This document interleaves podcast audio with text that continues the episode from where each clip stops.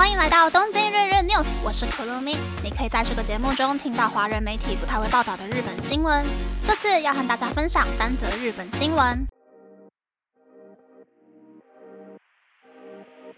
第一则新闻是北海道的札幌巨蛋会不会成为蚊子馆？札幌巨蛋在二零零一年启用，可以容纳四万两千多名观众。曾经是棒球选手杨代刚任职的北海道火腿斗士队的主场，但随着火腿队在今年三月搬迁到拥有饭店等娱乐设施，可以一边在房间泡温泉一边看棒球的大型复合型球场后，札幌巨蛋就失去了以往的风光。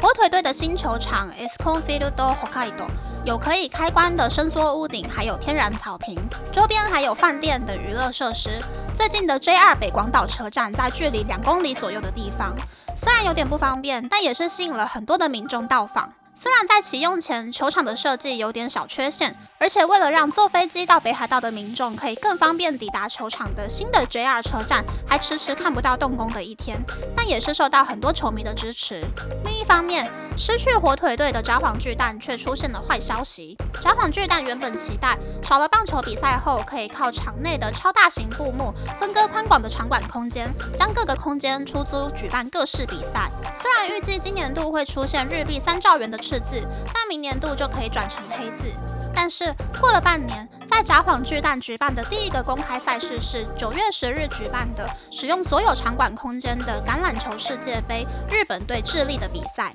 希望只使用札幌巨蛋一部分场地的活动一场都没有。某个大型广告代理店的员工表示，预计今后还会出现同样的情况，札幌巨蛋的赤字肯定会增加。某间体育行销公司的员工也表示，橄榄球世界杯的费用是由札幌巨蛋和札幌市负责，民众可以免费入场参观，但也只吸引到一千八百六十名观众。此外，以札幌巨蛋为主场的日本足球联队 J1 的北海道札幌冈萨多队人气不够，这个赛季入场的观众人数平均只有一万多人，超过两万人的比赛只有和大阪樱花队的比赛以及和鸟西砂岩队的比赛。札幌巨蛋平常的使用情况已经够让人担忧的，原本北海道还想要获得二零三零年的奥运举办权，并且要在札幌巨蛋的腹地内新建名为新月寒体育馆的场馆。这是因为，为了一九七二年的札幌冬奥盖的月寒体育馆，因为建筑物老化的关系，需要花日币四百亿元整修。但是在十月五日，媒体报道北海道放弃报名二零三零年的奥运举办权，把目标转向二零三四年，甚至是更之后的奥运。但体育行销公司的员工表示，在还不知道北海道能不能够获得奥运举办权的情况下，盖新的体育馆之后，体育馆又能做些什么事情呢？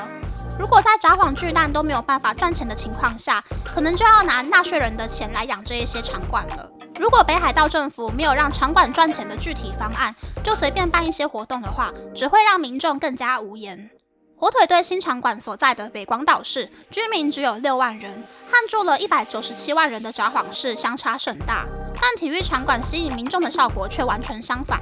这些大型场馆可以提供给体育界和娱乐界举办活动，并吸引人潮。除非札幌市可以具体规划正确的使用方案，否则札幌巨蛋是看不到将来的。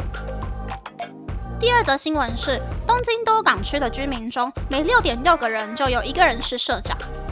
东京商工研究所公布了最新的社长人数最多的区域排行榜。延续二零二一年的调查，第一名是有 TBS 电视台和美国大使馆的东京都港区的赤坂，总共有四千零九十九位社长住在这里。港区是日本的政治、经济、文化的中心。港区的六本木、南青山、芝浦、高冷和南麻布也都进了排行榜的前十名。光是港区就有百分之十五点一的人是社长，平均每六点六个人当中就有一个人是社长。第二名是东京都新宿区的西新宿，有三千三百九十五位社长住在这里。西新宿在全世界乘客人数最多的 JR 新宿站的西侧，有东京都厅办公室等摩天大楼聚集而成的副都心。近几年，高层公寓增加，外加交通方便，吸引了许多富裕人士居住。第三名是和赤坂相邻的东京都港区六本木，有三千两百四十一位社长住在这里。六本木的地标是有朝日电视台和森美术馆进驻的六本木之丘，深受年轻人的喜爱。第四名是东京都港区的南青山，第五名则是东京都涩谷区的代代木。除了东京，社长最多的地区是排名第五十八名的神奈川县三浦郡的叶山町，有一千四百九十六名社长住在这里。叶山町是三浦半岛的别墅区，可以享受冲浪还有高尔夫球活动，离镰仓也很近，吸引了很多人居住。再来是第六十五名的大阪市西区男爵江，有一千四百一十八名社长住在这里。和第八十七名的大阪市福岛区福岛一样，近年盖了很多新的高级公寓，吸引了很多社长居住。从排行榜中可以发现，社长们喜欢住在安静的高级住宅区。但近几年因为新冠的原因，想要缩短通勤距离，在出现突发状况时可以快速进入公司的年轻社长们，则是偏好位于市中心、离工作地点比较近的高层公寓。第三则新闻是，为了在通勤过程中远距办公的乘客，JR 东海推出了新干线1.5人份座位票。JR 东海推出东海道新干线的1.5人份座位票，为了确保乘客的隐私以及足够的办公空间，在三人座椅的中间加装了雾面隔板，桌子也经过调整，拥有对于使用键盘的人较为亲切的倾斜角度。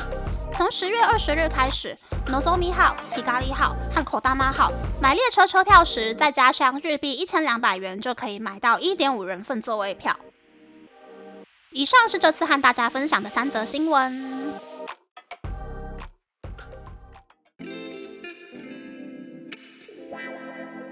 第一则新闻是巨蛋要变蚊子馆的新闻。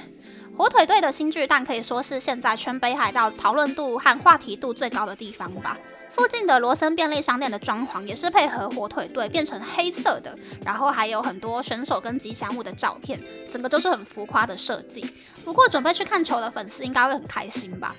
不过这几年讨论度比较高的应该是广岛的东洋鲤鱼队。虽然是个传统老队，但是之前好几年成绩都很凄凄惨惨，处于一种陪打的状态。二零一六年好不容易暌违二十五年拿了总冠军之后呢，人气就慢慢的好像超过了火腿队的感觉。就连我这个对运动一点兴趣都没有的人都知道，鲤鱼队比赛的时候呢，广岛的饭店还有去广岛的机票都完全订不到的事情。不知道在看日本职棒的朋友们最喜欢哪个队伍呢？第二则新闻是日本社长们都住在哪里的新闻。我的第一间公司呢，就在排行榜第六名的东京都港区之浦。最近的是 JR 田町车站，一出来就可以闻到海的味道。车站走出来十分钟以内的范围呢，都是新大楼新建案、新的办公室。那在更远一点点的地方呢，就是所谓传统的东京湾区工业区的港口外围，有很多的工厂啊，还有仓储公司。那第一间公司呢，其实是某一个大型商社的子公司，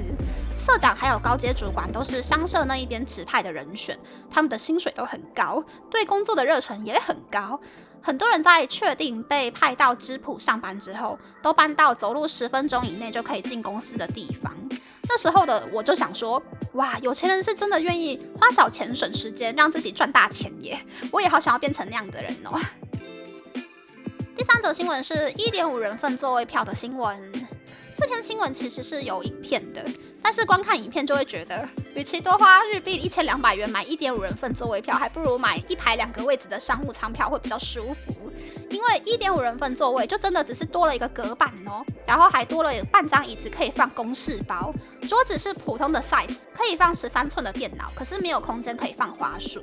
这里还有一个 bug，就是很有本钱让员工出差的大公司的电脑啊，都只能够接上公司给的 WiFi 机才可以上网。可是新干线有很多隧道，想要在新干线里面工作的人就要接上新干线列车本身的免费 WiFi。所以这个一点五人份座位的需求，我是抱持怀疑的态度啦。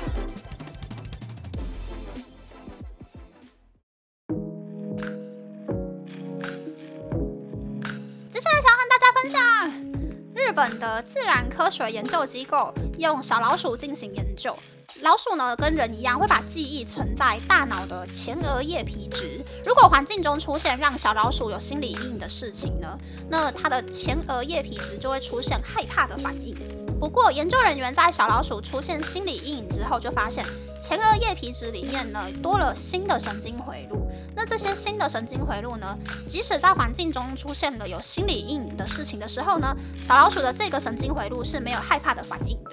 那如果把这个研究结果拿来解决人类的创伤后症候群等等的跟记忆有关的心理疾病的话呢，也许就可以帮助一些有困扰的人早一点恢复正常的生活。